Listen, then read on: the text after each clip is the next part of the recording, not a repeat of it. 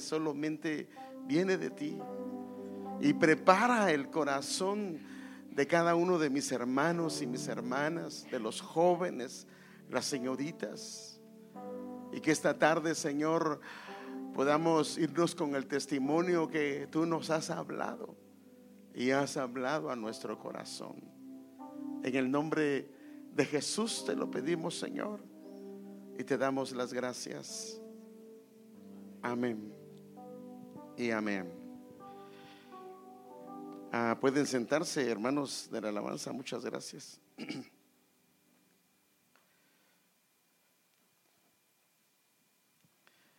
Gracias por la fidelidad.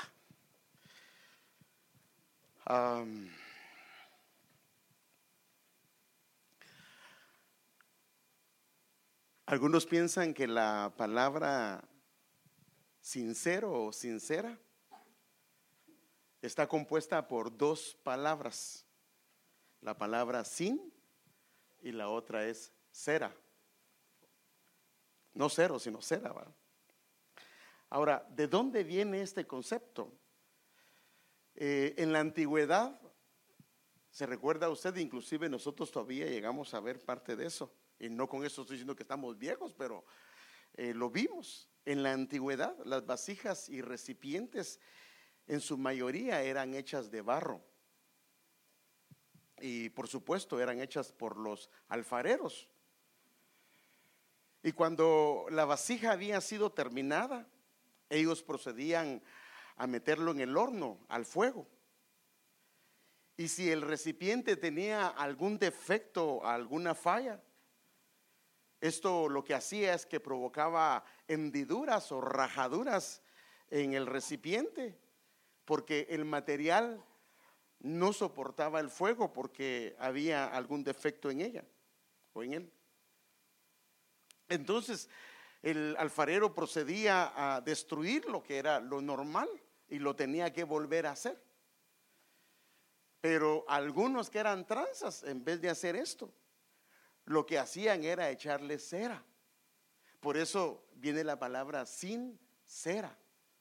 Porque lo que hacían es que le echaban cera, la pintaban y en alguna medida este, cubrían las hendiduras y el defecto que ella tenía.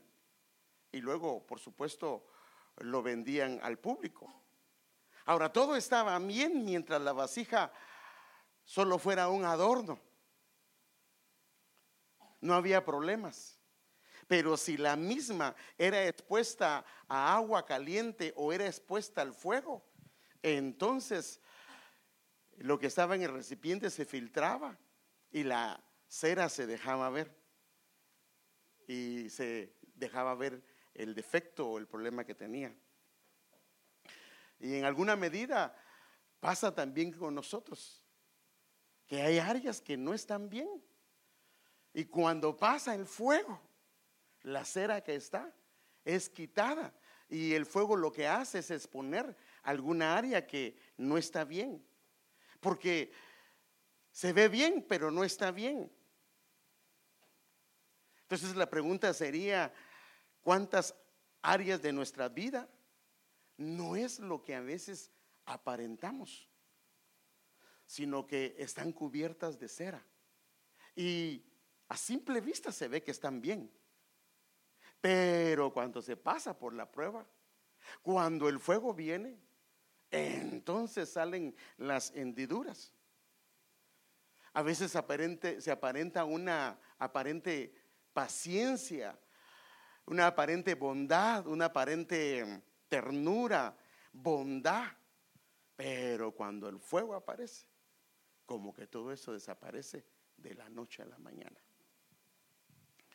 A veces nos vemos muy bonitos y preciosos y, eso lo decíamos una vez, hermanos, en, y ayer lo andábamos recordando en el camino a la escuela de pastores con algunos hermanos que a veces los que, los que lo conocen a uno bien son los hijos, ¿sí o no?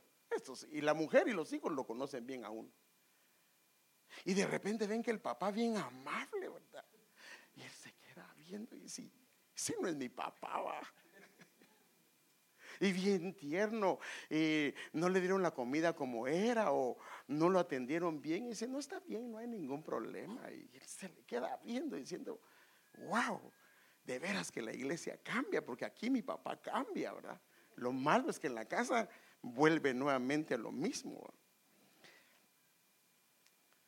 Como esa fachada no era lo que aparentaba. Pero como somos hijos del Señor, el Señor necesita restaurarnos y cambiar aquello que no es lo que aparentamos. Por eso Dios permite el fuego, Dios permite las circunstancias, porque eso le dijo al pueblo de Israel, los voy a llevar por el desierto para que ustedes vean lo que hay en su corazón. Porque hermanos, a veces uno mismo no puede ver sus defectos. Yo, yo, yo, yo me he ministrado con usted y le he dicho que en una ocasión se me volvió un sindicato en mi casa. Y me dice mi esposa que yo le echaba la culpa de todo. Y me dicen mis hijos lo mismo, hermano. Que cada vez que pasaba algo, yo lo que hacía era buscar responsables. Pero no me daba cuenta que el responsable era yo pero no nos damos cuenta hasta que el Señor permite que sea expuesta. Entonces, fíjese pues, muchas veces. Ahora, si usted nunca participa en la obra, si usted solo visita, no se relaciona con nadie, nunca va a tener problemas, a no ser que sea que el, que está ahí en la puerta lo haga tropezar, ¿va? Pero normalmente no. O que el hermano que extendió sus manos le metió un su e, ese sería ya, pero, pero fíjese que cuando usted comienza a trabajar en algún departamento, a veces el encargado lo tiene que cuadrar. Le tiene que decir, hermano o hermana, discúlpeme, pero eso no está bien por esto y esto y esto y esto. Ahora, si no hay hendiduras, él va a decir o ella va a decir, Amén, hermano, está bien. No se preocupe, la próxima no lo hago así. Lo hago como usted me está diciendo. Pero si hay hendiduras, ¿pero por qué? Ah, desde aquí el Señor está mostrando que hay hendiduras. Pero como antes no se habían visto porque no había sido expuesto a, hacer un ajuste. Y en la iglesia hay necesario. O todo lo hacemos perfecto. No, nos equivocamos, fallamos. Y entonces hay que arreglar las cosas. Entonces cuando se arreglan las cosas y sale la cera y se muestra lo que es, Dios está diciendo, necesitas arreglar eso. Ahora, si nosotros hacemos responsables a la gente de lo que pasa, entonces le volvemos a echar cera y nos quedamos igual. Pero si reconocemos que la regamos, entonces le estamos diciendo al Señor, no más era, Señor. Yo necesito que tú restaures eso. Fíjese que por lo mismo que a veces no nos damos cuenta, a veces cuando hablo con los hermanos, y también tengo que cuadrar también, porque a veces cuadrar es poner en orden. Y yo le pregunto a mi esposa cuando nos vamos, ¿cómo le hablé? Le hablé incorrectamente, eh, le falté el respeto o algo por el estilo. Y ella me dice, porque uno siempre se va a justificar, no, si así era la manera que, no, no, no, mejor le pregunto, ¿cómo le hablé? Y ella me dice, mm, mi amor, yo creo que sí, te mandaste. Entonces ya vio procedo a hablarle al hermano, a la hermana, y le digo, hermano, discúlpame, lo que te dije era correcto, pero no la manera que te lo dije. Y yo te pido que me perdones. Porque, hermanos, si justificamos todo lo que hacemos, entonces no vamos a ser restaurados. Entonces, como puede ver, esto es lo que pasó con esto. El apóstol Pablo, ah, en una ocasión, él dice que nosotros somos panes sin levadura, porque la masa se ve igual de un pan que tiene levadura y a uno que no tiene levadura. ¿Sí sabe eso, verdad? ¿Dónde se ve la diferencia? bueno, sí, al comerlo va a sentir la diferencia, pero eh, sí va a sentir la diferencia porque el que tiene levadura está más suave y el que no tiene levadura está más duro. Pero donde se nota es que al caerle el fuego, el que tiene levadura se infla. Bueno, aparte es la comida que le da la mujer, eso no es levadura, ¿va? sino que la mujer le da mucha comida a uno y uno se infla un poquito, pero, pero normalmente, normalmente, Pablo dice que seamos panes sin levadura. Y entonces habla de la sinceridad, habla de la verdad. Entonces la pregunta que hoy pudiéramos hacernos es, ¿cuántas hendiduras hay en nosotros? Que solo han sido cubiertas con cera cuando Dios ha permitido que se dejen ver, pero siempre hemos buscado responsables de lo que está pasando, pero nunca nos hacemos responsables. Esto, hermano, no se preocupe, esto no viene de nosotros, esto viene de nuestro padre Abraham. Cuando él pecó, ¿qué fue lo primero que hizo? ¿A quién, ¿A quién hizo responsable de lo que él había hecho? A Eva. Perdón, ¿a quién dije? Abraham. Perdón, hermano, es que a veces sí confundo los nombres, ¿verdad? Por eso. Bueno, también ese le echó la culpa a, pero bueno, a su sobrino, pero Adán le echó la culpa a la mujer. Pero David no, David dice, contra ti, contra ti solo he pecado y he hecho lo malo delante de tus ojos. Y el Señor dice que Él ama la verdad en lo íntimo. Si hacemos responsables a alguien más de lo que estamos haciendo nosotros, eh, vamos a salir tal vez librados, pero no nos vamos a conseguir el respeto de la gente que está alrededor de nosotros. Pero cuando nosotros reconocemos el error, la falla que hay en nosotros, la hendidura que hay, entonces Dios procede a restaurarnos y a reparar las áreas que están dañadas. ¿Y qué pasa? Nos ganamos el respeto de la gente que está alrededor. Porque yo sé que traemos un trasfondo, la mayoría de nosotros, que nuestros padres nunca nos pidieron perdón. ¿Se recuerda? No, ellos, ellos pedir perdón era algo así como que, no, no, no, no, no, no. Pero nosotros como hijos de Dios hemos aprendido que tenemos que pedirle perdón a los hijos porque muchas veces la hemos regado y no nos hemos disculpado y no hemos pedido perdón. Y a veces el corazón de los hijos está dañado debido a que nosotros nunca pedimos perdón. Entonces Dios muestra a veces cosas que están en el corazón. Y por eso es cuántas hendiduras, rajaduras hay en nosotros que solo han sido cubiertas, que eh, por eso es que tratamos de no, porque con todos tenemos problemas. Porque uno, mire, cuando, cuando uno va a una iglesia y se va a una iglesia, y uno le pregunta, hermano, ¿y qué pasó? ¿Y a quién ha sido responsable? No, es que allá, hermano, me dijeron esto. Bueno, todos hacemos lo mismo. Allá pasó esto con el pastor, pasó esto con la pastora, pasó esto con el hermano líder, pasó esto, y a todo el mundo le echamos la culpa. Pero yo, como víctima, decidí dejar las cosas así, hermano. Ahora, ¿y si aquí comienza a tener problemas con medio mundo? ¿Es quién era el problema? Tal vez él era el problema o ella era el problema. No eran los hermanos de allá. Pero como nunca quisimos hacernos responsables de lo que hacemos, entonces buscamos quien la pague, ¿verdad? Y casi siempre lo hacemos con las personas que son más débiles.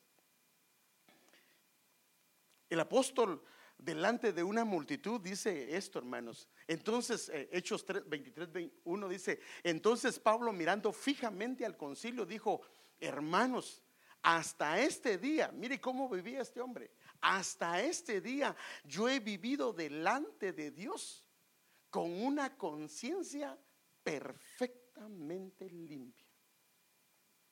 Que Dios nos ayude a eso, hermanos que nada, que nada, hermano amado, este, sea contrario a una conciencia limpia, que ese es el proceso que el Señor nos ha llamado. Creo que una de las cosas que más le ha hecho daño al Evangelio, ¿sabe qué ha sido? Ni siquiera son los enemigos, ha sido nuestro mal testimonio. Porque a veces el testimonio es incongruente con el caminar de nuestras vidas y con lo que decimos o hablamos. Muchas veces hemos dejado mucho que decir con lo que hacemos. Está tan lejos a veces de lo que hablamos. Están, como dice el dicho, tan alejadas nuestras palabras de nuestros hechos que lo que hacemos grita más que lo que hablamos. Y por eso es que a, los que más nos cuesta pastorear, ¿sabe quiénes son? ¿Ah? A los nuestros. A los nuestros. A la esposa, o, o a los hijos, o a los que están cercanos. Nos cuesta pastorear. Porque a veces hay una incongruencia en relación a lo que decimos y a lo que hablamos porque ellos han visto nuestro caminar de cerca y también las manchas del camino. O también los amigos a veces no nos perdonan, porque les es difícil borrar algún acontecimiento que se dio en la vida y que no arreglamos y solo lo dejamos así. Y aunque Dios nos haya perdonado, normalmente el hombre no perdona. Este es el caso de los hermanos del Señor Jesús. Hay dos hermanos del Señor Jesús que escribieron dos cartas. A ver, hoy vamos a poner a prueba a todos los hermanos. ¿Cuáles cartas escribieron dos hermanos del Señor Jesús?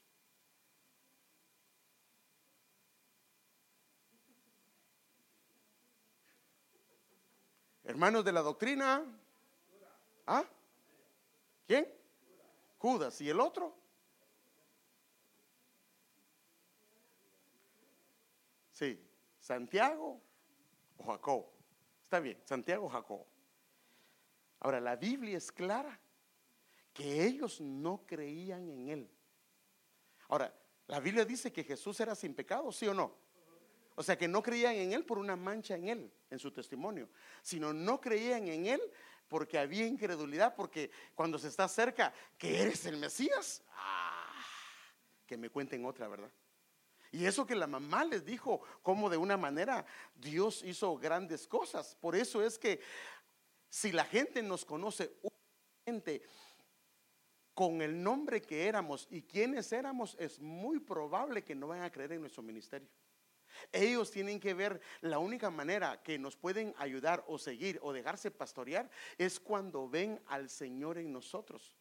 Por eso fue que cuando ellos ya vieron al Señor resucitado, cuando vieron a Jesús en su naturaleza humana, ellos no pudieron seguirle ni creer en Él. Y en la ciudad donde Él creció, no pudo hacer muchos milagros por la incredulidad de ellos. Pero cuando lo vieron resucitado, entonces ellos se vieron, ah, eh, se doblegaron al Señor. Entonces, muchas veces, si no cambiamos, y seguimos siendo con la naturaleza que eh, siendo creyentes con la naturaleza que hemos cargado desde niños. Por eso la gente no puede creer en nosotros. Necesitan ver al Mesías, al ungido en nosotros. Cuando ellos miraban a Jesús no creían, pero cuando vieron al Cristo, al Mesías, al ungido, entonces creyeron. Y ahora hay dos cartas que ellos escriben. Y los hermanos del Señor Jesús, una de ellas dice Santiago o Jacobo, depende de la versión siervo de Dios y siervo del Señor Jesucristo. Mire cómo se refiere. Siervo del Señor Jesucristo. Judas dice, siervo de Jesucristo y hermano de Jacob. O sea que cuando ellos vieron solamente a Jesús de Nazaret, no creyeron, pero cuando vieron al Señor ungido, al Señor resucitado, creyeron. En otras palabras, si no ven la vida de Cristo fluyendo y vivificándose en nosotros, a los que están cerca les va a ser difícil creer. Así les prediquemos del Apocalipsis. Sí, porque así, así me convencieron a mí. Me asustaron, hermano, y me, me, fueron a hablar de todas las plagas del Apocalipsis. Y después hacen el llamado. Ya yo levanté la mano, hermano, porque dije, yo no quiero esa cosa tan horrible que habló el pastor, ¿va? Pero ya luego uno puede continuar igual. Entonces, mire, dice esta persona, no se preocupe por lo que no entienda de la Biblia. Preocúpese por aquello que sí entiende y no aplica en su vida. Cory Boom. Ahora, esto de verdad que está tremendo. ¿ah? A veces queremos los remas nuevos, queremos todo. Ay, quiero algo nuevo. Y la pregunta es, ¿cuánto de lo que poquito que sabemos lo hemos practicado? Entonces, preocupémonos por aquello que no, que no, que no conocemos. Entonces, hoy yo quisiera tratar un tema que es relevante y muy importante para nuestras vidas, amados hermanos, que tiene un efecto poderoso en los ámbitos tanto terrenales como espirituales. Y en la Biblia, a los redimidos del Señor se les manda a dar un testimonio de las virtudes del Señor. La iglesia es la llamada a anunciar las virtudes de aquel. Pero si no anunciamos, o sea, una persona no puede anunciar las virtudes si primero no ha sido sanada de sus áreas defectuosas. ¿Sí me debe entender, hermano? No, podemos, eh, eh, este, si no hemos sido sanados, no podemos vestirnos de Cristo. Entonces, para anunciar las virtudes, primero hay que ser sanados. Y por eso, 1 Pedro 2.9 dice, a fin de que anunciéis las virtudes de aquel que os llamó de las tinieblas a la luz. La iglesia es la entidad viviente del cielo que ha sido delegada para ser portadores de la imagen y la semejanza del Dios vivo. Nosotros somos los que Dios ha asignado para que podamos hacerlo. Y lo que decimos y lo que hacemos es tan poderoso que puede cambiar la vida de las personas que están alrededor de nosotros y no hacerlos tropezar, porque nuestras vidas pueden servir de tropiezo o también pueden servir para que la gente busque al Señor. Por eso es que el tema que yo quiero tratar el día de hoy, hermanos, es este el poder del testimonio. El poder del testimonio. Como sabemos, la Biblia es la palabra del Señor y en ella se encuentran las vidas de hombres y mujeres que lo amaron, hermano, y que fueron fieles a Dios. Pero la escritura, a, diferencia de otros libros, describe no solamente las fortalezas de ellos, sino también describe las debilidades y también los tropiezos por los cuales ellos pasaron. Y algunos teólogos están de acuerdo en algo. Por lo menos hay dos hombres en la escritura que la Biblia no les describe pecado. Son solamente dos que la Biblia no les describe ningún tipo de pecado, ningún tipo de debilidad, pues, por supuesto aparte del Señor Jesucristo, ningún tipo de flaqueza. Y ellos son el profeta Samuel y también se podría decir el profeta Daniel. A estos dos son los únicos que no les eh, eh, sacan ningún pecado a la luz, porque la Biblia describe las dos cosas. Pero fíjese que cuando habla, por ejemplo, de estos hombres, por ejemplo, hablando de Samuel, dice, Moisés y Aarón estaban entre los sacerdotes y Samuel entre los que invocaban el nombre del Señor. Ellos clamaban al Señor y el Señor les respondía. ¿Por qué? Porque eran hombres de un calibre, hermano amado, debido a su testimonio. Entonces, para empezar, lo primero que tenemos que ver es que es lo que es testimonio a la luz de la escritura. Yo sé que la mayoría hemos hablado de eso. Guarda tu testimonio, ten cuidado con tu testimonio y, ese tipo de cosas. Pero yo quisiera que viéramos eh, cómo afecta el ámbito terrenal en las relaciones y cómo también afecta el ámbito espiritual y el poder que él mismo tiene sobre el hombre. Entonces, ¿qué es el testimonio? ¿Qué es lo que podemos decir del testimonio? Esta palabra testimonio viene de una palabra que se llama testigo. Ah, y esto está en los diccionarios, por supuesto. Y este término, si hablamos, hay dos términos en hebreo y en griego, pero el término hebreo es la palabra ed, que significa testigo. Aparece aproximadamente unas 77 veces en el Antiguo Testamento. Y proviene de una raíz que quiere decir repetir o hacer de nuevo. Ahora, fíjese, pues, ¿cómo?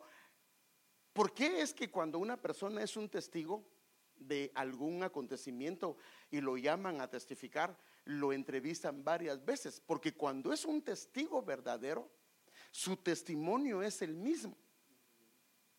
Pero cuando es un falso testigo, le cambia, dice la historia, pero le cambia acontecimientos, le cambia nombres porque no está diciendo la verdad, entonces le cambia. Y esto, fíjese pues, un falso testimonio puede ser inclusive un chisme. Porque el chisme se repite. Pero el problema es que no se repite como se lo contaron.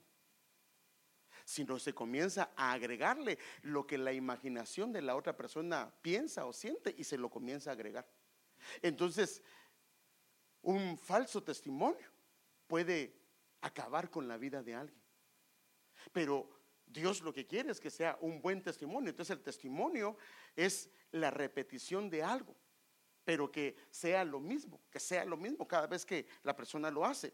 También un testigo es alguien que tiene conocimiento directo de un evento, que puede hablar de él por o, o que puede hablar de él por reportes que haya recibido. Entonces, esto es importantísimo, porque la pregunta es, ¿por qué a veces debiendo de dar testimonio no lo damos. Es porque un, un testimonio no puede darse si no se ha sido testigo. Por eso vemos al apóstol Pablo diciendo de esta manera. Perdón, este es el apóstol Juan.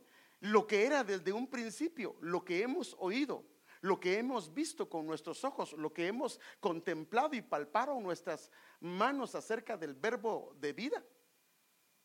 Porque la vida fue manifestada y la hemos visto y damos testimonio y os anunciamos la vida eterna, la cual estaba ante el Padre y nos fue revelada. O sea que un testigo es el que da testimonio, pero no puede dar testimonio si no ha sido testigo. Por eso es que cuando Dios comienza a hacer cosas en nosotros, comienza el testimonio a ser efectivo. Hermano, no es posible. Por eso es que el Señor les decía a algunos hombres que los sanaba de diferentes áreas, Él lo que les decía era, no cuenten nada, no digan nada. ¿Y qué pasaba con ellos?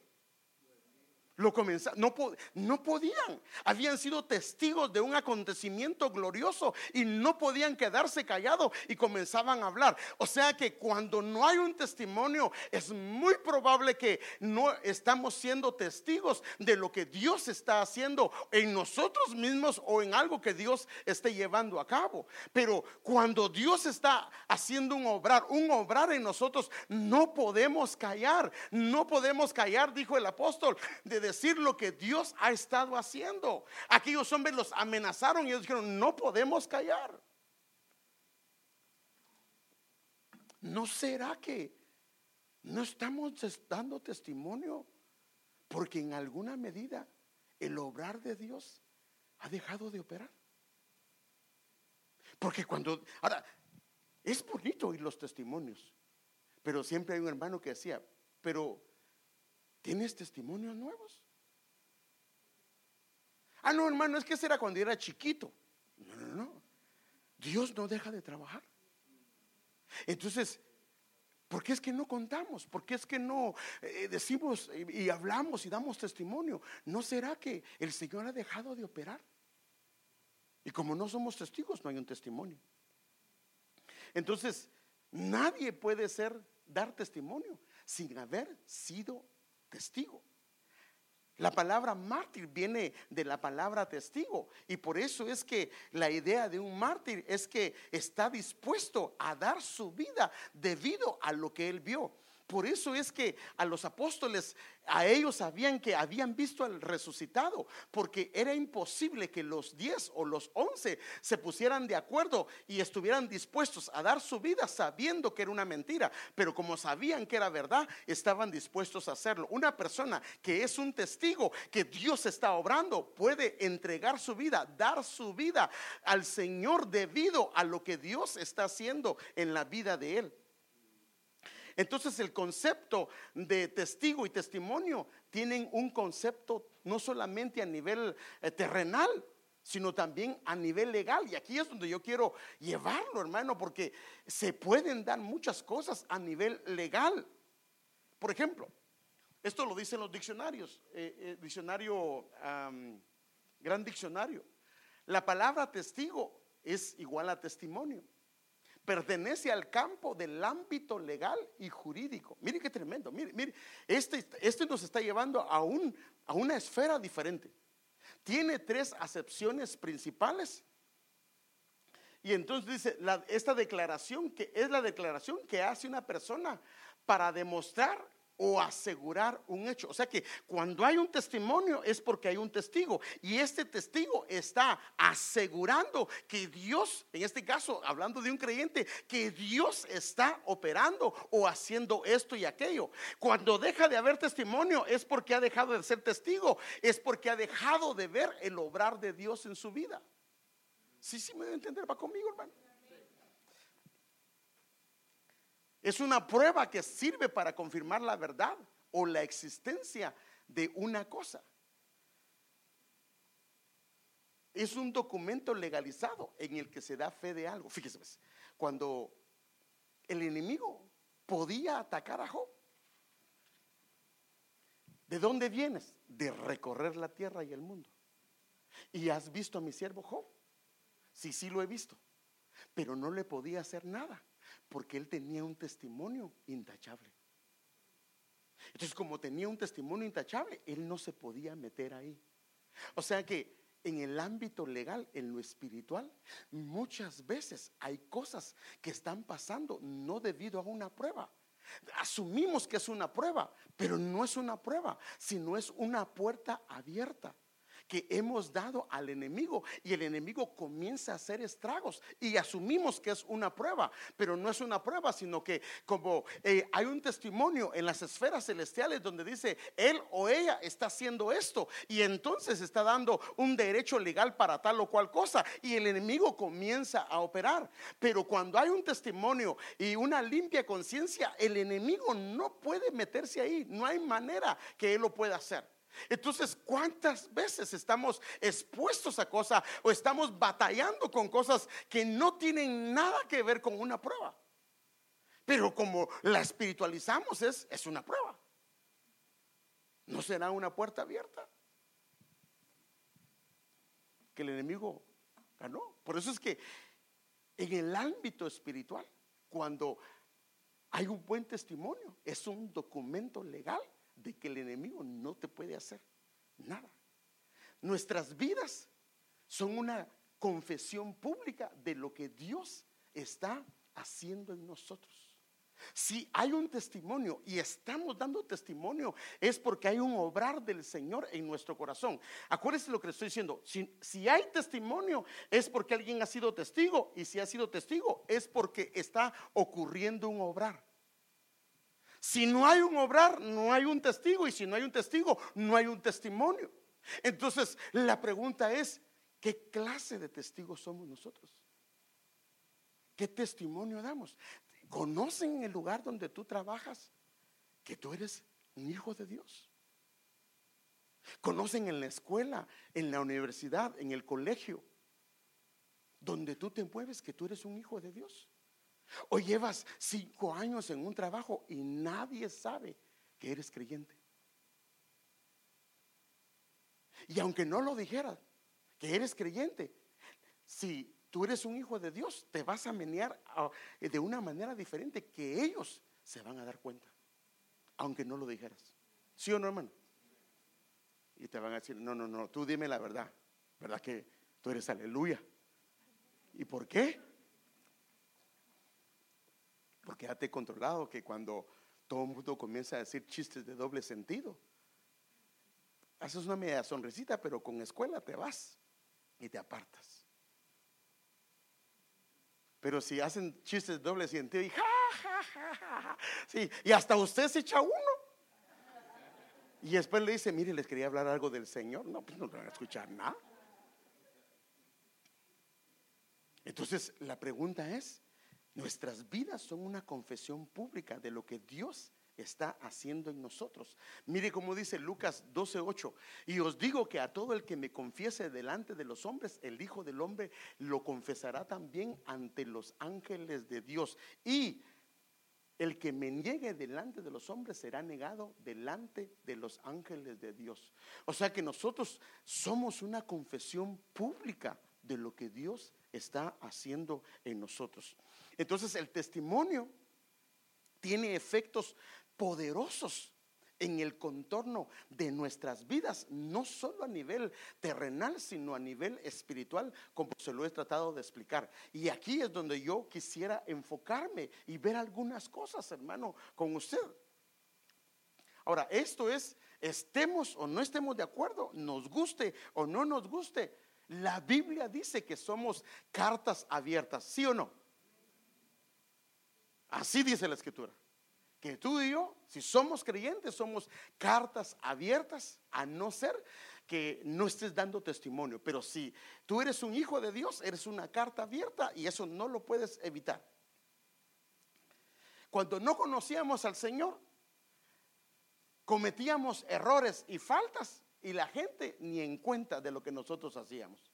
Pero media vez ellos se enteraron que recibiste al Señor, que te bautizaste y que ahora eres un hijo de Dios. A partir de ahí, ellos tienen el zoom puesto para analizarte, para verte, para eh, cuestionarte sobre lo que tú haces. Y por eso es que, como puede ver en este dibujo, hay una bombilla que se encendió y todas las demás están apagadas. Entonces, debido a esta bombilla, todos los demás, ah, por decir así, la bombilla encendida es el creyente y los demás son los que no han conocido al Señor y no lo pueden evitar y comienzan a fijarte. Y si se para algo, si cae una manchita, la gente comienza a observarte. Antes ni se daban cuenta porque todos estaban apagados. Nadie se daba cuenta si tenías algún problema, si eras mal hablado, si eres un mal padre, una mala madre, o no importa, si eres tranza, no importa. A partir de ahora, desde que conoces al Señor, como tú dijiste, yo soy luz, entonces ellos comienzan a evaluarte y a fijarse en ti. Y todo lo que haces lo pasan por el entendimiento que ellos tienen de lo que es un creyente. Y si alguno no estamos marcando con nuestras vidas a la otra gente o influyendo, en medio donde vivimos, en medio donde trabajamos, en medio donde en alguna medida tenemos alguna influencia, algo no está bien. Algo no está bien en nuestro testimonio. Porque todo hijo de Dios, en donde esté, va a afectar la atmósfera. Va a afectar el lugar donde esté. Los que nos rodean se van a dar cuenta que tú no eres igual que algo hay en ti que ellos no tienen. Ellos se van a dar cuenta de eso porque no lo puedes evitar, porque la Biblia dice que la caminata del justo es como la luz de la aurora que va en aumento. Ahora, solamente que no sea un creyente no puede ir en aumento, pero si es un creyente, su luz debe de ir en aumento. Ahora, si no se dan cuenta, es porque tal vez el testimonio no es el indicado.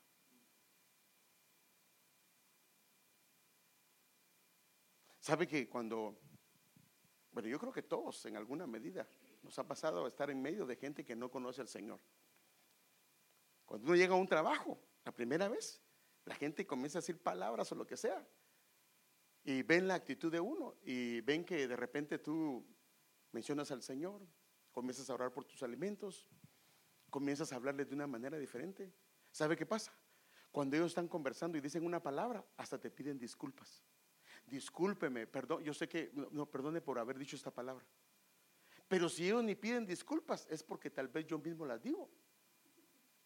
Entonces ellos no, se disculpan, pero la gente hasta siente pena y vergüenza de decir malas palabras cuando ellos se dan cuenta la manera como tú vives, como la manera como tú operas. Definitivamente la luz no puede ocultarse. La luz no puede ocultarse de las tinieblas. Esto es algo imposible, a no ser que la luz ya se haya apagado. Mire, uh, ahorita no lo podemos hacer porque todavía es de día, pero si apagamos todas las luces acá y está oscuro y alguien enciende una luz, la tendencia de todo mundo cuando alguien enciende la luz es irse a donde está la luz. Entonces, cuando la gente dejó de vernos, tal vez es muy probable que la luz ya se apagó. Porque es imposible que alguien sea luz y las tinieblas lo estén envolviendo. No puede ser. La luz con las tinieblas, la Biblia dice que no tienen comunión. Amén. La sal, ¿qué hace la sal? Vosotros sois la luz del mundo, vosotros sois la sal de la tierra. La sal combate la corrupción y lo hace por inercia. No puede permitirse que la corrupción lo corrompa o la corrompa. Es imposible, a no ser que la Biblia dice que la sal haya perdido su sabor. La luz tiene que resplandecer en las tinieblas, a no ser que la luz se haya apagado. La sal tiene que eh, ir contra la corrupción, a no ser que la sal perdió su sabor. Entonces el testimonio tiene efectos en el ambiente legal y espiritual de nuestras vidas. Esto es algo importante, hermano, y muchas veces determina lo que son victorias o podría ser derrotas en la vida de algunas personas, porque el testimonio, hermano, ahorita quiero yo mostrarle, hermano, que el testimonio tiene mucho que ver. No solo en el ámbito espiritual, sino que en el ámbito terrenal. El testimonio te puede abrir puertas, el testimonio te puede cerrar puertas. Déjeme mostrarle eh, por lo menos cinco puntos al respecto.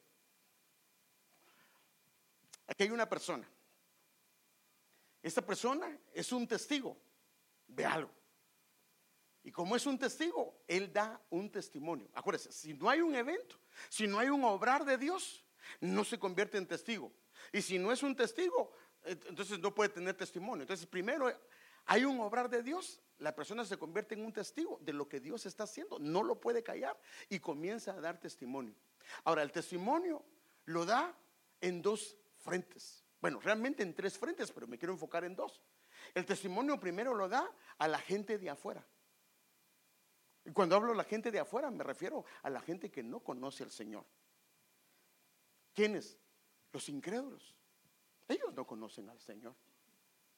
Pero cuando Él comienza a tener un testimonio, porque fíjese, hermano, que es increíble que la gente que no conoce al Señor, cuando usted comienza a vivir en su trabajo de acuerdo a lo que el Señor dice, ellos mismos tal vez ah, no lo quieren, tal vez no lo estiman, tal vez no les cae bien, porque usted tal vez eh, no les gusta que no participa en lo que ellos hacen. Pero cuando tienen problemas, serios problemas, ¿sabe qué hacen? Se abocan a usted y le dicen, ah, mire, yo sé que usted es cristiano, ¿será que me puede hacer un favor? tengo un problema en casa. Puede orar por mí. Puede pedir por mi esposa, puede pedir por mi hijo o por alguna situación. Y sabe que hace Dios, usted ora, Dios resuelve el problema. Y ese hombre, esa mujer, comienza a verlo de una manera diferente. Eh, el hermano, el pastor de ah, Ramona, él me estaba contando, él es alguacil en una de las cárceles de las más tremendas. Y él dice que a uno de los pandilleros, no, no le voy a mencionar la Mara, pero de los, el número uno de los pandilleros, vino y a él lo dejaban solo. Y entonces él le tocaba que estar cuidándolo, pero cuidándolo él comenzó a hablarle del Señor pero sin hacer gestos, sino que hablarle del Señor. Y, el hombre comenzó a escucharlo, el hombre lo comenzó a escuchar. Y entonces comenzó a ver el testimonio de él. Y dice que en una ocasión le dijo él, mira, mi familia tengo tiempo de no hablarles y de no recibir ninguna carta de ellos. Si tu Dios es lo que tú dices, que me venga una carta o que me hable. Y ahí me voy a dar cuenta que el tu Dios es un Dios vivo. Yo veo tu conducta, pero yo quiero ver si es cierto. Hermano, al otro día le llega una carta de su familia el hombre se convierte al Señor y comienza a ser un testimonio. Pero fíjese pues, el pastor, eso lo cuenta él. Dice que ese tipo de trabajo, ellos no pueden ser aguados con la gente, va, mire usted aquí, no, no, tiene que ser firmes por el lugar donde ellos están. Y dice que a él su, su ambiente lo estaba cambiando. Y el mismo preso que ahora conocía al Señor le dice, ¿sabes qué? Tú no eres el mismo, estás cambiando. No dejes que el sistema te cambie. Él mismo le estaba diciendo. Y entonces él se dio cuenta que él estaba llevando sus problemas a la casa y hizo los ajustes. Pero lo que estoy tratando de decir es que el testimonio puede convertir a la gente que no conoce al Señor. Porque hermanos, no lo pueden evitar. Este, están viendo lo que le estoy hablando, que usted la luz, ellos están en tinieblas y no lo pueden dejar de ver. Y por eso es que tenemos que guardarnos, porque de todos los ángulos nos miran ellos y también el enemigo. Pero en el momento indicado, Dios te va a usar para que le des la palabra, les vas a ayudar para que salgan de una situación. O sea que lo que hace eh, prácticamente el, testigo de Dios es que con los incrédulos, que ellos se conviertan a través del testimonio. Entonces la pregunta aquí es, ¿cuánta de la gente con la que tú te mueves ha sido impactada por tu testimonio? Por lo menos debe de haber uno. ¿Cuántos años tengo en el Evangelio? Por lo menos tiene que haber una persona que le hablaste del Señor. Que ellos dicen, sí, tú eres un hijo de Dios, tú eres una hija del Señor. ¿Cuánta gente ha venido a Cristo a través de nuestro testimonio? ¿O nadie?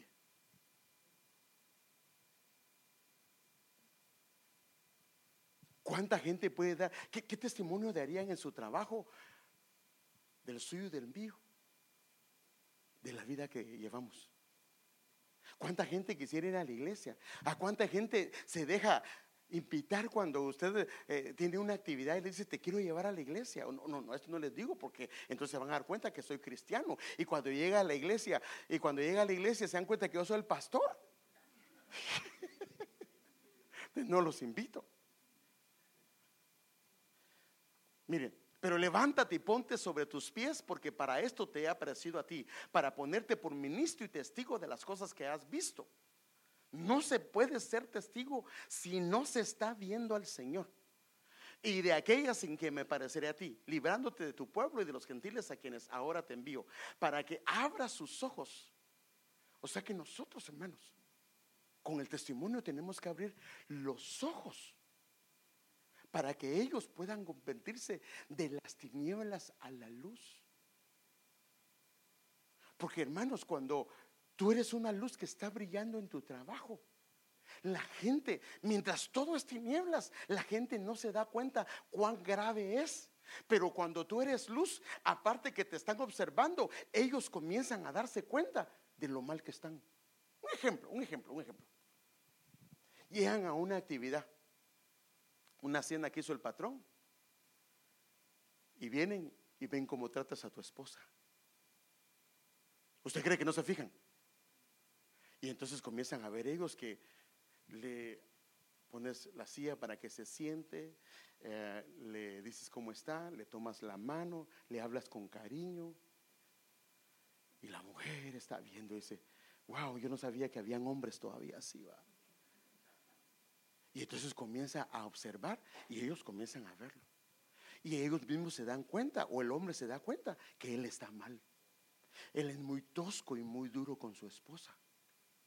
O comienzan a ver a los hijos y los hijos de el otro que no conoce al Señor llegan a la casa y, y el vecino está viendo cómo no le destruyen las cosas. En cambio tus hijos van y te piden permiso. Les dices, no te pongas ahí, no se ponen ahí. No te vayas allá, no se van allá. Y los otros, le dice el papá y la mamá, no te pongas ahí. Ni caso le hace.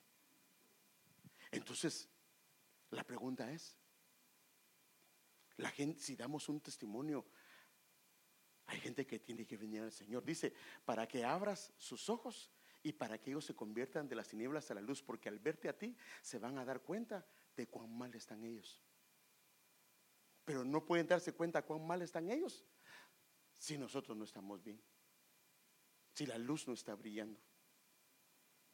Y que se vuelvan de la potestad de las tinieblas a, Dios. Entonces, esto son, eh, hay un testigo que da testimonio a los de afuera Y entre ellos están los incrédulos y ellos se van a convertir al Señor dando testimonio. O por lo menos, hermano, pero es que tal vez no vienen acá, pero a donde la iglesia que vayan, pero a alguien tienes que impactar con tu testimonio. Si no conocen al Señor, ellos no tienen la luz del Señor y tú eres luz. Alguien tiene que estar impactado, no puede ser. O no te o los vecinos no te quieren hablar. Tus compañeros le caes mal. Porque les prestas y no les pagas. Pues obvio que, y después no vas a ni con los trataditos, va de decirle, te invito a la iglesia. No, pues no, no, no. Es el siguiente, que también es de afuera. Son los enemigos. A ellos hay que dar testimonio también. Pero aquí entran en otro nivel, porque los enemigos, por supuesto, está el diablo, los demonios y aquellas personas que nos odian. Ahora, ellos dice la Biblia que se pueden vencer con dos cosas, con la sangre y con el testimonio. Déjenme enseñárselo. Eh, Apocalipsis 12:10 dice, entonces oí una gran voz en el cielo que decía, ahora ha venido la salvación, el poder y el reino de nuestro Dios y la autoridad de su Cristo, porque ha sido lanzado fuera el acusador de nuestros hermanos, el que los acusaba delante de nuestro Dios día y noche. Y ellos le han vencido. ¿Cómo le han vencido? Por medio de la sangre del cordero y de la palabra del testimonio de ellos. O sea que tu testimonio lo que va a hacer es vencer a los enemigos.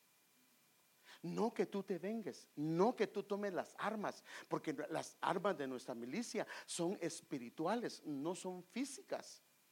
Porque si toman las armas, entonces lo que estás haciendo es dando un mal testimonio. Si te has agarrado con los compañeros de trabajo, estás dando un mal testimonio. No puede, eh, hermanos, tenemos que agarrarnos con la gente del, del trabajo. A varios los has amenazado varias veces y los has invitado a que salgan afuera. No, no, no, no, no, no puede ser. Hermano, usted porque no conoce, sí, sí, pero es que yo a veces tengo que bajarme de la cruz porque no la aguanto. Sí, pero Dios dice que no te va a poner nada que tú no puedas soportar. Si de eso se tratara, los hermanos que están acá, hay veces unos que son tan pesados y abusivos y bien podrían remangarse y sacarlos afuera y darles una lección. Pero no, ellos saben que aunque los desprecien, los menosprecien o le digan lo que le digan, ellos se tienen que quedar tranquilos porque ellos están para servir. Por eso es que no se puede pelear con su mujer, porque si se pelea con su mujer, lo que va a pasar es que se va a pelear con los hermanos que entren. No, no puede. Entonces, ¿cómo se vence? Al enemigo se vence, hermano amado, a través del testimonio los que son enemigos, la porque hermano, el enemigo, lo mismo que, eh, eh, que, pasó con Job, el enemigo anda buscándole. Y, ahora los enemigos, la gente del mundo los examina, pero los enemigos examinan con más detalle porque lo que quieren es destruir la reputación, el honor, la honra de una persona. Y en este caso, los enemigos hablan, y esto por supuesto son huestes satánicas, esto no es de Dios. Porque la idea es votar a una persona, servirle de tropiezo. Pero la Biblia dice que la manera de hacerlos es con la sangre y con el testimonio, con sus palabras. Ahora, estos ya son de adentro. Estos ya son de adentro. ¿De adentro dónde? En la iglesia. Estos dos son de afuera. A los que no son creyentes con el testimonio. Y ellos se van a convertir al Señor. Tal vez no en su momento, pero en el momento indicado ellos van a venir. Y al enemigo no lo puedes convencer, pero el Señor lo va a vencer a través del testimonio y a través de la sangre. Pero a los de adentro también hay esto.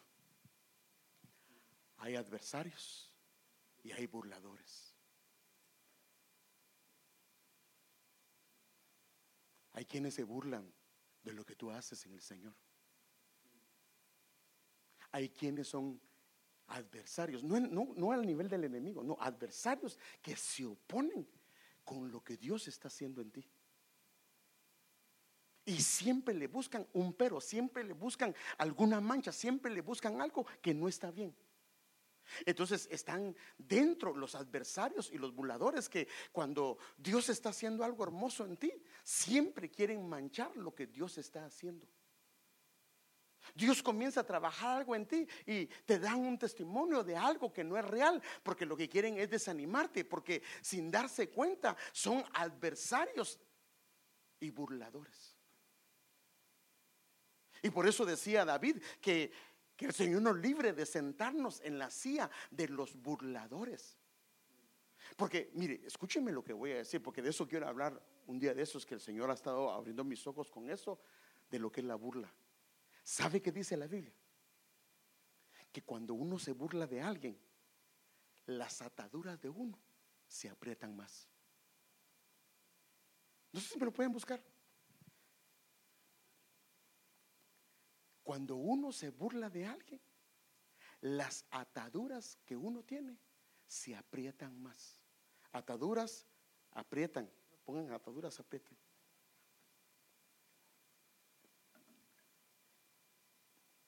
Entonces por eso tenemos que tener cuidado. Ahora, la burla, mire, déjenme dar un ejemplo.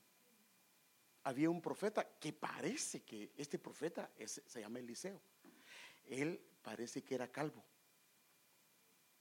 Y entonces después de que recibió el manto, ¿ya lo tienes? Ok, léelo, mija, por favor. Isaías 28, 22. Ahora pues no os burléis porque porque no se aprieten más vuestras ataduras. Hasta ahí. Ahora, otra vez, vuélvelo a repetir, mija. Ahora, ahora pues, no os burléis porque no se aprieten más vuestras ataduras. O sea que si alguien se burla, ¿qué puede pasar? Las ataduras personales se pueden apretar. ¿Qué es lo que quiere decir esto? Que va a ser más difícil que se libre de ellas. Entonces había un profeta que era calvo y habían 50 muchachos, creo que son 50 o 42, 50, que comenzaron a decir, sube calvo, sube calvo, sube calvo. Y él dice que los maldijo en el nombre del Señor, que fue Dios que dijo. Salió una o dos osas y los mataron.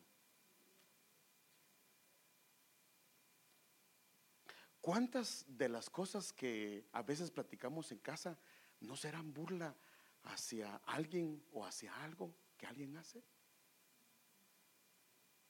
Que se pinta de una manera espiritual, pero es una burla. Déjenme dar un ejemplo. David estaba danzando delante de Dios. Parece que él iba no con toda su vestimenta de rey, sino con una vestimenta interior. Y dice que Mical lo vio desde su ventana y lo menospreció. Y dijo, ¿cómo se rebaja este? Y dice la Biblia que cuando llegó le habló que porque se había rebajado. Y la Biblia da un testimonio que esa mujer fue estéril toda su vida. O sea que la fertilidad la perdió debido al desprecio, a la burla que hizo de él. Entonces, cuidado, porque esto está en la iglesia. ¿Te cae mal alguien? No debería. No debería. ¿Te desagrada alguien? ¿Alguien te choca? ¿Alguien lo ves, no lo puedes saludar? ¿Lo miras y te haces a un lado? ¿Te hizo algo tal vez y ha ofendido tu corazón? Y entonces te has convertido, hermana o hermano, en un adversario, en un burlador. Ahora, ¿qué debemos de hacer con el testimonio? A ellos tenemos que ser guardados por la fe. Con los incrédulos, ellos se van a, se van a convertir. Con los enemigos, a ellos los vamos a vencer. Pero con los adversarios y los burladores, como son hijos del Señor, porque son hijos del Señor, porque ellos están adentro, han nacido de nuevo. Con ellos, la manera es que de alguna manera quieren destrozarnos. Entonces la manera es guardando nuestro testimonio a través de guardar la fe. Guardando la fe y una buena conciencia que algunos han rechazado y naufragaron en cuanto a la fe. ¿Cuánto tiempo llevo, mija?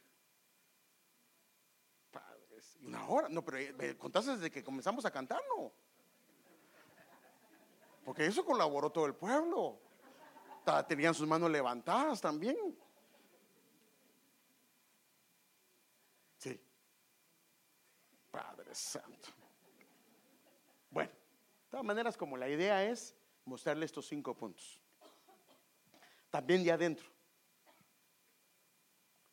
Los infieles e incrédulos. Están los burladores y los adversarios Ahora, estos son diferentes, son infieles e incrédulos. O sea, estos no hablan mal de ti, pero no creen nada de lo que dices. Algo dices y, mm, no hablan mal, o sea, no, porque los otros sí, sí es contradicen, los otros están opuestos a todo lo que haces. Estos no, estos son infieles e incrédulos, pero son creyentes. A ellos, ¿cómo se hay que hacer? ¿Qué dice la Biblia? Hay que convencerlos a los que contradicen con el testimonio. Miren, debe apegarse al verdadero mensaje que se les enseñó. En este caso, hablando de Timoteo, pégate al mensaje, guarda tu testimonio, para que también puedas animar a otros con la sana enseñanza y convencer a los que contradicen, a los infieles, a los que en alguna medida no creen en ti. Pero son hijos de Dios. Son personas que aman al Señor. Pero no quieren servirte, no quieren ayudarte. Quiero terminar con esto. Hay otros, o sea, hay dos de afuera y, y, tres de adentro. Pero todo, mira, el poder del testimonio, hermano. Ahora, estos son los fieles y los discípulos. Escúcheme bien, todos los demás tiene que hacer algo para que ellos se conviertan, para vencerlos, para guardarse en medio de esos adversarios y burladores y también para convencerlos a través del testimonio. Pero a los fieles y a los discípulos son los únicos que te van a seguir. No sé si me voy a entender. Todos los demás no te van a seguir. Te van a observar, pero no te van a seguir. No se van a dejar enseñar no se dejan enseñar. No está en ellos. Los únicos que se dejan enseñar, los únicos que pueden correr en pos, es alguien que es fiel y que es un discípulo. Entonces a ellos te seguirán y ellos serán discípulos con un buen testimonio. Entonces dice que guardes tu conducta y ellos van a ir en pos. Porque no hay problemas de adversidad, de burladores, no hay problemas de infidelidad, no hay problema, ah, no son de afuera, son de adentro. Entonces ellos te van a seguir. Tienes un buen testimonio, ellos van a seguirte. Les das una indicación, lo van a hacer. Porque hay fidelidad en ellos. Y el, y el Espíritu les da testimonio a su Espíritu. Y por eso es que Pablo decía, esto manda y enseña, no permitas que nadie menosprecie tu juventud. Antes sé ejemplo. O sea, pero no se puede ser ejemplo de aquellas personas que son infieles. Entonces, ese ejemplo de los, de, los, de los creyentes en palabra, conducta, amor, fe y pureza. ¿Para qué va a ser ejemplo? Para que lo puedan seguir. Para que puedan caminar en pos de lo que el Señor te ha dado, en pos de lo que el Señor te ha dicho. Entonces, cuando estás a cargo de un ministerio, estás a cargo de lo que el Señor te ha dado, si el que está ahí, si es uno que no conoce al Señor, vas a tener serios problemas. Si es un adversario y un burlador, vas a tener serios problemas, pero no lo puedes sacar. Lo que tienes que hacer es guardar tus testimonios. Si es una persona que es infiel, convéncelo a través del testimonio. No le puedes sacar el arma y el hachazo y darle. No, no, no, no. No puedes. No puedes. Porque el Señor dijo, Señor dijo, tú fuiste a sembrar buena semilla y el enemigo se levantó y sembró cizaña. ¿Quieres que vayamos y arranquemos la cizaña? ¿Y qué dijo el Señor? No, no, no, no, no, no, no. Porque no vaya a ser que por arrancar la cizaña terminen arrancando el trigo. Porque hay trigo que no da fruto porque tiene problemas y se parece a la cizaña. Entonces no, entonces no lo vayan a hacer. Entonces, los que son fieles y discípulos. Ellos son los que van a seguir las indicaciones. Eh, hoy en la mañana me llamaba un hermano, que no está aquí, por eso lo puedo decir. Y me decía él, hermano pastor, me dijo, ah, ¿qué dice? Yo no entiendo este pasaje. Y le agradezco al Señor por eso, porque me estaba confirmando algunas cosas, sin darse cuenta él. El Señor viene y le dice a uno, ve, el padre de ve y haz esto. Y le dice, está bien, pero no va. Y le dice al otro, ve y haz esto. Y él le dice, no, pero ¿qué hace? Pero va. Entonces yo le indicaba a, este hermano, aquí lo que te muestra es que las apariencias engañan. Hay algunos que aparentan obediencia. Dicen sí a todo, pero a la hora y la hora no lo hacen. ¿Cuántas veces el Señor nos ha dado indicaciones y decimos sí, pero no lo hacen?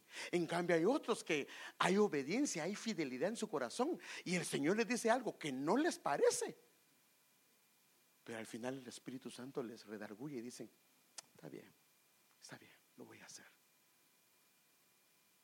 Entonces, cuando hay una fachada, cuando hay hendiduras, cuando hay áreas que no han sido trabajadas, ese es el problema. Entonces el testimonio es muy, muy importante, hermanos. Es muy, muy importante el testimonio. Entonces el testimonio va a hacer estas cosas. Va a, a los que están de afuera a, a, traerlos a que se conviertan al Señor. A los enemigos los va a vencer a través de la sangre del testimonio. En a los adversarios que están adentro, a que seas guardado seas cuidado, porque sin darse cuenta ellos pueden decir palabras letales que te pueden hacer pedazos. Y a los que son infieles dentro de la congregación, que están adentro, convencerlos. Ellos son infieles, pero no son adversarios ni burladores. Entonces convencerlos con el testimonio. Y a los que son fieles y son discípulos, a ellos, que el Señor te dé la gracia para que puedan continuar, para que puedan seguir. Y termino, hermanos. Desde el poder del testimonio. Como creyentes tenemos una responsabilidad tan grande delante de Dios. Fuimos llamados para hacer luz, para hacer sal, para que por medio de nosotros, hermanos, Dios fue el que decidió ponerte en el lugar donde estás. El Dios decidió ponerte en el trabajo que estás. Dios decidió ponerte en el país que estás. Dios decidió ponerte en la ciudad que estás. Dios decidió ponerte en medio de la familia que estás para que a través de ti otros puedan conocerlo. Tienes una responsabilidad, tenemos una responsabilidad delante de Dios que la gente que no conoce al Señor, algunos compañeros, algunas compañeras, algunos que nos rodean, ellos si tú no les hablas, ellos tienen la posibilidad de irse al infierno, hermanos. Recuerdo una vez, un gran amigo mío, no cristiano, pero nos llevábamos muy bien debido al negocio. ¿Y sabe qué me dice mi esposo un día? Y hablábamos del Señor, sí hablábamos del Señor. Y me dice, ¿ya le hiciste la invitación? ¿Ya le hiciste la invitación para que conozca al Señor? Trae saliva, hermano. No. Tuvimos una reunión con ella y su esposa. Y lo primero que hizo mi esposa fue hacerle la invitación. Hay gente, ahora están bien como familia. Pero la pregunta es, ¿cuánta gente alrededor tuyo está necesitada de Dios? Esperando una palabra. Y lo que tenemos que guardar en nuestro testimonio, porque Dios nos colocó estratégicamente en el lugar donde estás para que a través tuya gente conozca al Señor. Si te ven eh, eh, eh, mal, pues ¿qué les puedes ayudar? Pero si ven la fortaleza, la gracia, ven la bendición, porque ven el poder de Dios operando en ti, ellos en sus problemas van a acudir van a acudir a ti.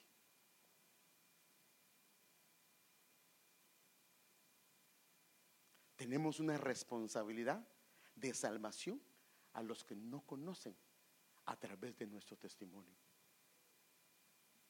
Todos hermanos. Y aquí no solamente el pastor, no solamente eh, los encargados, no, no, no, no, todos.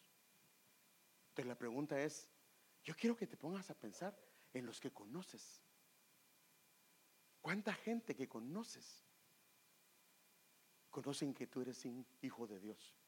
o le has hablado en alguna oportunidad, has platicado más de una vez. Hay veces, hermano, por favor, yo no estoy diciendo que en medio del trabajo usted se ponga a hablar, porque eso sería algo incorrecto, pero a veces Dios permite o a veces Dios lo permite que hay una algo y te sientas a la par de alguien o estás trabajando a la par de alguien y no te interrumpe el platicar.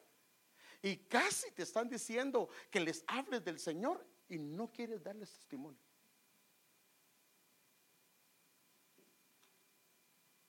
Y la salvación de ellas es a través de ti. Y por eso este, el Señor le dijo a través de, ¿cómo se llamaba el tío de Esther? Mardoqueo. Porque Esther ya estaba en el, fíjese, Esther ya estaba en el palacio. Y viene Mardoqueo y le manda a decir, por favor, da testimonio y habla con el rey porque nos quieren matar. Y ella le dijo, tú sabes que yo no puedo ir delante de él porque me pueden matar. Y él le dice, si no quieres hacerlo, si no quieres dar testimonio, está bien, pero la salvación va a venir por otro lado, pero ¿qué de tu casa? Puede perecer, le dijo él. Entonces, la salvación Dios la va a traer de otro lugar, pero Dios te quiere usar a ti, amado hermano. Amada hermana, Dios te quiere usar a ti. Y si el testimonio no está bien, hoy le podemos decir al Señor que nos ayude. Mire, Pablo dice, ahora he aquí yo sé que ninguno de vosotros entre, quienes anduve predicando el reino volverá a ver mi rostro. Por tanto, os doy testimonio en este día de que soy inocente de la sangre de todos. O sea que cuando das testimonio y le hablas a la gente, tú eres inocente delante de Dios. Mire, hay un pasaje que lo habla, creo que es en Ezequiel, que dice, hermano, así lo dice la Biblia, que si tú ves y no le hablas al pecador. De, si le hablas al pecador de su pecado, dice él va a ser salvo y tú vas a ser librado. Pero si tú no le hablas al pecador de su pecado y él perece, la, la sangre de él va a caer sobre mí o sobre ti. Y entonces aquí dice Pablo, yo doy testimonio que soy libre de sangre porque lo que he tenido que decir, lo que he tenido que aclarar, las veces que he tenido que decir algo, lo he dicho y he dado buen testimonio. Y como digo, tal vez el testimonio fue dañado, pero el Señor lo quiere restaurar. Y hay un pasaje, póngase de pie, hermano. Hay un pasaje hermoso que es el pasaje del alfarero. Como empezamos ahí, el testimonio. Jeremías 18, capítulo 2, versículo 6. Quiero leer estos seis versículos. Y le dice Dios a Jeremías, levántate, desciende a la casa del alfarero. Y ahí te haré oír mis palabras. Entonces descendí a casa del alfarero y aquí estaba ahí haciendo un trabajo sobre la rueda, una vasija. Y la vasija de barro que estaba haciendo se echó a perder en la mano del alfarero. Así que volvió a hacer de ella otra vasija. Así que volvió a hacer de ella otra vasija, según le pareció mejor al alfarero hacerla. Entonces vino a mi palabra del Señor diciendo, no puedo yo hacer con vosotros, casa de Israel, lo mismo que hace este alfarero, declara el Señor. He aquí como el alfarero, como el barro en las manos del alfarero, así sois vosotros en mi mano, casa de Israel. Si debido a las circunstancias, debido al pecado, debido a nuestras fallas, hemos dado un mal testimonio. Y nuestras vestiduras en alguna medida se han manchado como lo que pasó con Josué. Josué manchó su ministerio. Y el ángel le dijo al enemigo, Jehová te reprenda, y le quitaron la vestidura manchada y le pusieron vestiduras nuevas. Así el Señor hoy quiere limpiar nuestras vidas encender la llama de nuestro corazón para que volvamos a dar luz y esa pasión, ese anhelo, ese deseo por las cosas del Señor y que el obrar del Señor esté operando en nosotros para que no callemos, hermano, porque aquel hombre, aquella mujer que Dios está operando en ella, en él o en ella, no puede callar. No puede callar. Entonces que el Señor nos permita que como este alfarero, Él es el alfarero divino, si hay hendiduras, hay rajaduras, hay cera, no nos hemos expuesto al alfarero que hoy el Señor quiere restaurarnos, renovarnos y sanar las áreas que están afectadas, porque hermanos somos responsables de la gente que te conoce. Algunos de ellos Dios los mandó cerca de ti para que lo conozcan. Y si has callado o has dado mal testimonio, hoy es el día donde puedes pensar inclusive en tus amigos y tus amigas y decirle, Señor, perdóname por callar. Perdóname por cerrar los labios, aún sabiendo que he tenido la oportunidad de hacerlo. Pero permíteme, Señor, que a través del testimonio los incrédulos puedan convertirse, que pueda vencer al enemigo, que pueda ser guardado de los burladores y los escarnecedores, que pueda convencer a aquellos que son infieles, que pueda ser un ejemplo de conducta para aquellos que te aman y me puedas ayudar a seguir el camino. Y tú lo sabes. ¿Qué testimonio has tenido? Tú lo sabes. Si tu testimonio no ha sido bueno. Pero hoy el Señor quiere quitar esa cera, esa fachada, hermanos, y darnos algo genuino. Algo genuino una luz que brille. Hermanos, no es posible que hablemos con Dios y nuestro rostro no refleje la vida del Hijo. Moisés estuvo en el monte y él sin darse cuenta su rostro reflejaba que él había hablado con Dios. Si tú estás en el monte o vives en el monte o subes al monte, tu rostro tiene que ser diferente. Y ellos se tienen que dar cuenta que la gracia de Dios, el amor de Dios, la ternura de Dios está en ti. Señor, perdónanos. Perdónanos, Señor, por el mal testimonio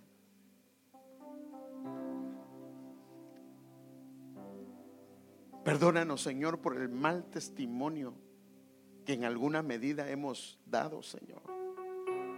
Perdónanos, Señor, por no dar un testimonio correcto hacia nuestros padres, hacia nuestros hermanos, hacia nuestras hermanas. Perdónanos por callar cuando deberíamos de hablar, deberíamos de decir lo grande que tú eres. Perdónanos por callar delante de nuestros amigos y amigas o nuestros compañeros de trabajo cuando tú has sido bueno con nosotros. Has hecho tantas cosas, tantas cosas en nuestras vidas. Perdónanos por tal vez haber participado de lo que no debimos de haber participado. Y el enemigo se ha reído a través de esto. Perdónanos por querer defendernos, Señor, con palabras o con hechos de la gente que en alguna medida nos ha dañado.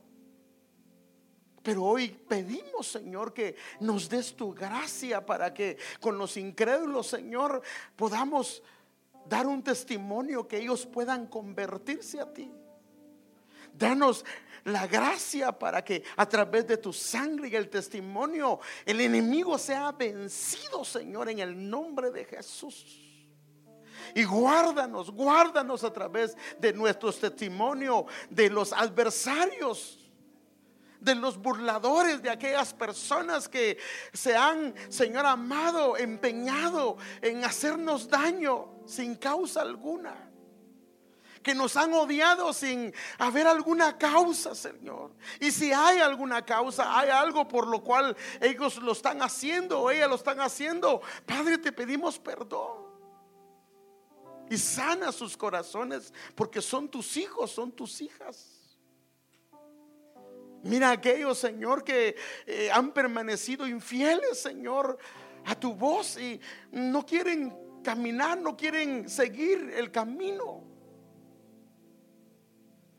Danos la gracia para convencerlos, Señor, con el testimonio, con el amor, con la conducta. Y aquellos que tú nos has dado, Señor, los cuales, Señor amado, han guardado su testimonio y han sido hombres o mujeres fieles, Señor. Permítenos ser un ejemplo de conducta en palabra, en amor, en ternura, en fe, Señor amado. No, no nos permitas tropezar por el bien de ellos y sus familias y danos la gracia para mantenernos en pie y poner nuestra mirada en ti. Por favor, por favor, Señor. Hoy restaura nuestro testimonio. Perdona, Señor, si ha dejado de haber un mover en nosotros y eh, ya no hemos sido testigos dando testimonio de las cosas que has hecho en nosotros. Perdónanos si hemos callado y si hemos dejado de obrar en ti, Señor, perdónanos si la luz se ha apagado, si el sabor de la sal se ha perdido. Pero hoy vuélvenos nuevamente, Señor, a través de tu fuego divino, a encendernos y a traer ese sabor de la sal. En el nombre de Jesús lo pedimos, Señor. Cámbiame, Señor.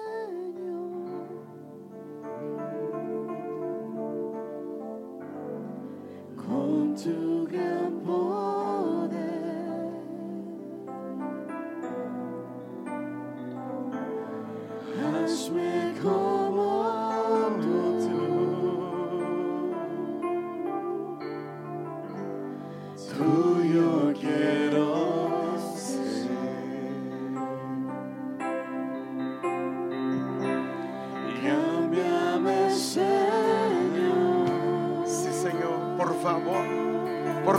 Favor, Señor.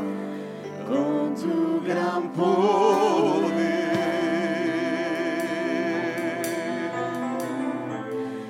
Hazme como